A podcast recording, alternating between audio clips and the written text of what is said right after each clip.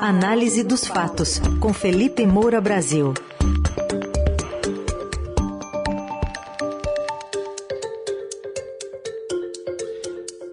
Hoje, análise dos fatos, destacando a PEC do desespero, que está para ser votada lá na comissão da Câmara, e também toda a expectativa no Reino Unido, a imprensa britânica dá como certa hoje a renúncia de Boris Johnson. Oi, Felipe, bom dia. Salve, salve, Ryzen, equipe da Eldorado FM, melhor falar com vocês, ainda mais depois de uma vitória extraordinária do meu Flamengo sobre o Tolima na Libertadores, 7 a 1 só é. o Flamengo vinga o Brasil. Placar, só faltou o Galvão Bueno dizer, virou passeio, né? Só faltou isso.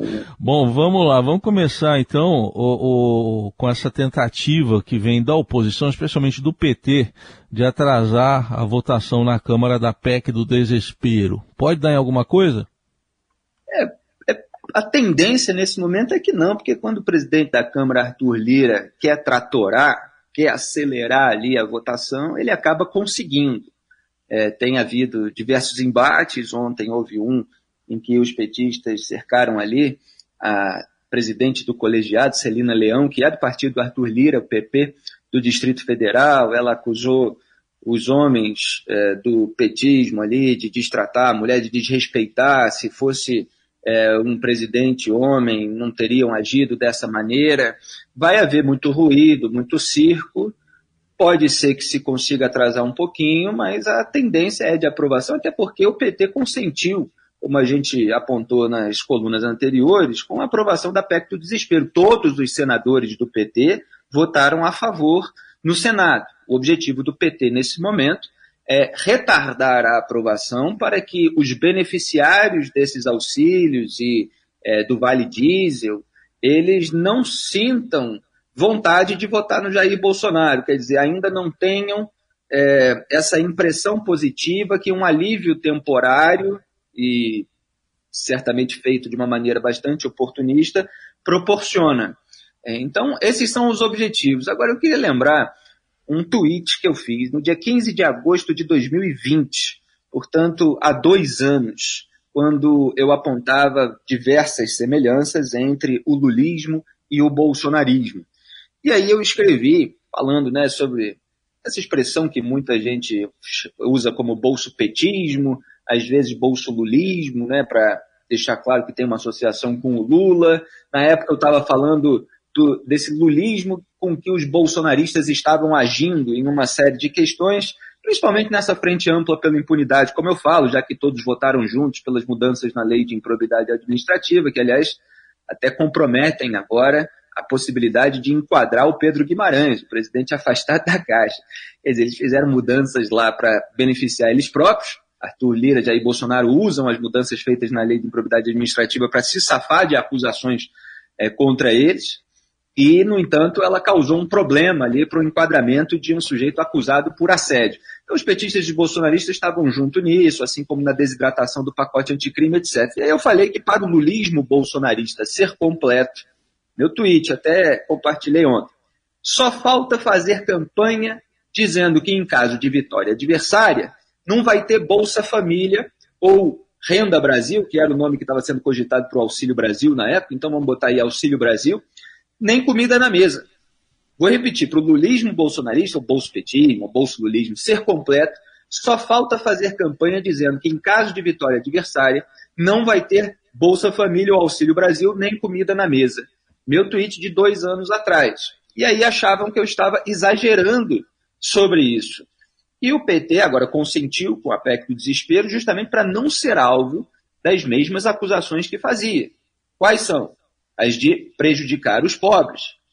Qualquer pessoa que tivesse qualquer crítica ao clientelismo petista, a essa turbinada de benefícios em ano eleitoral, o PT acusava de querer prejudicar os pobres. E olha só a profecia aí sendo cumprida, sendo realizada, porque Ciro Nogueira, que apoiava Lula, vamos lembrar, chamava Jair Bolsonaro de fascista, ele estava do lado do poder e continuou ao lado do poder como líder do Centrão que é. Hoje ele é ministro-chefe da Casa Civil do governo Bolsonaro. Ele compartilhou uma notícia que falava justamente sobre essa tentativa da oposição de adiar a votação da PEC do desespero, na notícia estava como PEC kamikaze, para a semana que vem, e escreveu o seguinte: Eu já vi o PT fazer oposição ao Brasil de todas as formas, mas eu pensei que não ia viver para ver o PT fazer oposição ao povo mais vulnerável durante a pior crise da história apenas por politicagem. Mas isso é o PT. Quer dizer, o Ciro Nogueira provocando o PT implicitamente ali, quer dizer, na prática, é, acusando de querer prejudicar os pobres num momento de necessidade. A gente já fez toda a análise aqui sobre o caráter eleitoreiro da PEC do desespero, sobre a inércia desse governo em relação à população de baixa renda, em relação a realizações que pudessem melhorar realmente a vida da pessoa de uma maneira sustentável, em médio e longo prazo, essa é, falta é, de projeto, de planejamento ao longo de três anos e meio, para, no fim das contas, na hora da necessidade de permanecer no poder, tentar comprar voto, era o que Jair Bolsonaro é, criticava quando o petismo fazia, dizendo que o Bolsa Farelo vai manter essa turma no poder, que, que o voto do idiota é comprado é, com Bolsa Família que ele transformou em Auxílio Brasil para tentar se apropriar do crédito. Então, a compra de voto, é, você distribuir o dinheiro dos outros, é a coisa mais fácil do mundo. E é esta tradição brasileira. E aí Bolsonaro subiu ao poder dizendo que ia mudar tudo isso que aí estava e recorreu aos mesmos expedientes. Foi engolido pelas práticas que jurava que iria combater, mostrando toda a sua incompetência e todo o seu telhado de vidro e fez com que ele tivesse outras prioridades, principalmente safar a família da cadeia. Então está aí a, a, a, a, minha previsão sendo é, é, cumprida, e claro que há toda uma discussão nesse momento é, sobre se essa compra de votos é, vai funcionar. É, você tem até análises aí, por exemplo, da, da XP, dizendo que é, pode ficar entre 1 e 3 pontos, essa oscilação para cima do Jair Bolsonaro, mas não entre 5 e 10, que poderia mudar o jogo. É, mas de, de, da, mesma forma, um pequeno ganho em intenções de voto poderia evitar uma vitória do Lula no primeiro turno. Então, Bolsonaro ele quer ganhar um pouquinho para garantir que vai estar no segundo turno e aí apostar no antipetismo no segundo turno como uma nova eleição, mais semanas de campanha é, etc. E também há reclamações entre os beneficiários pelo fato de o aumento ser é, de 200 reais de modo apenas temporário, quer dizer, a previsão é para é, até dezembro desse ano e depois a gente vê, né, que foi o tema da coluna de ontem, o Brasil, Bolsonaro vê depois. Ele que acusava os outros é, de querer deixar a economia para depois, é isso que ele está fazendo, está mais preocupado com a reeleição. Muito bem, e hoje tem votação provavelmente lá na Câmara, vamos acompanhar os desdobramentos dessa PEC do desespero. Ô Felipe, muita atenção, tem um plantão de jornalistas lá na porta da residência oficial do primeiro-ministro britânico Boris Johnson, ele está com uma pressão danada até de membros do próprio partido dele para renunciar.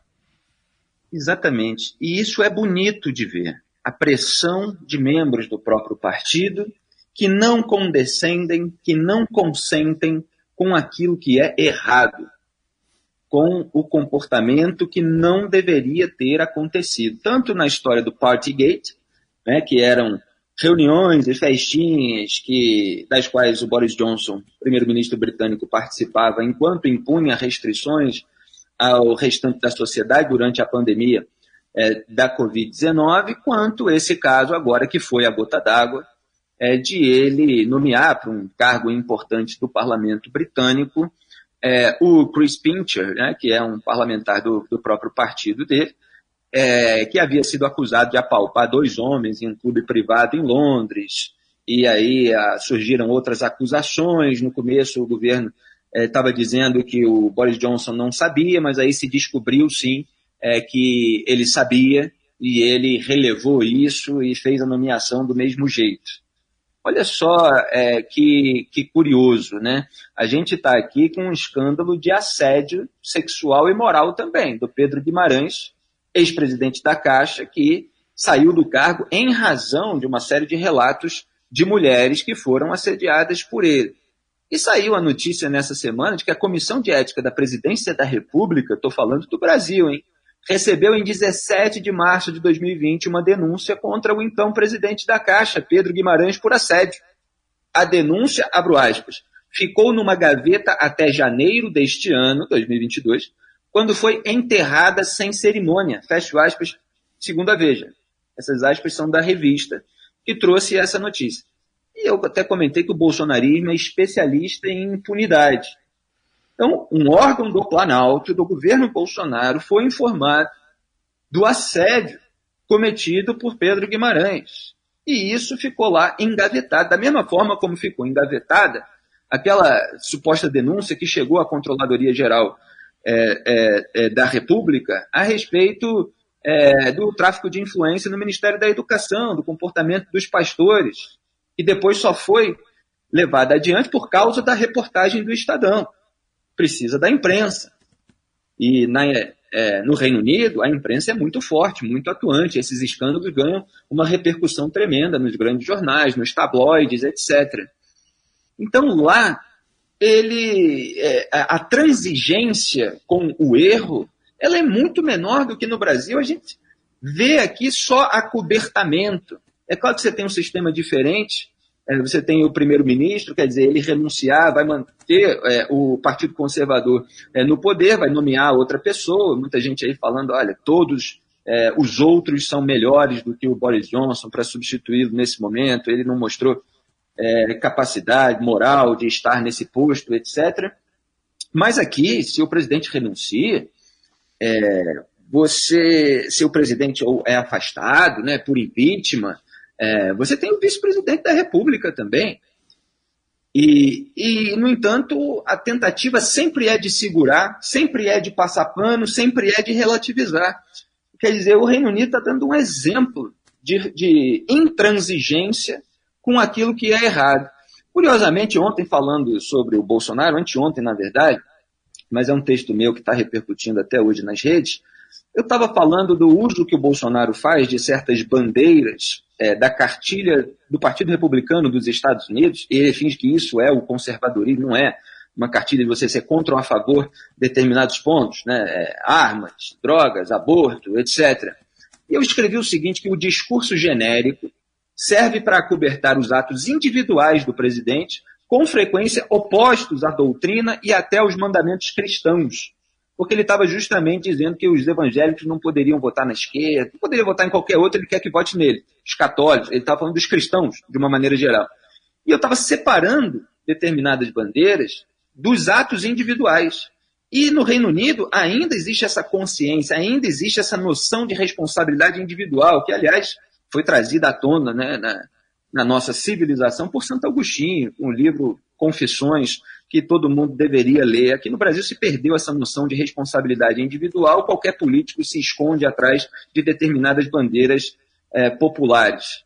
Então, é, a expectativa de hoje é a renúncia do Boris Johnson e isso mostra é, uma pujança moral no, no, no Reino Unido que eu invejo, porque o Brasil deveria ter também esse sarrafo mais alto. Bom, o noticiário vai ser atualizado ao longo do dia, fica a expectativa pela possível renúncia então de Boris Johnson. E o Felipe Moura Brasil volta amanhã para a sua coluna diária que você acompanha aqui na Eldorado ao vivo, também daqui a pouquinho vai estar no nosso site, o radioeldorado.com.br e nas plataformas de áudio. Felipe, obrigado e até amanhã. Muito obrigado, Raizen, e a todos até amanhã. Tchau.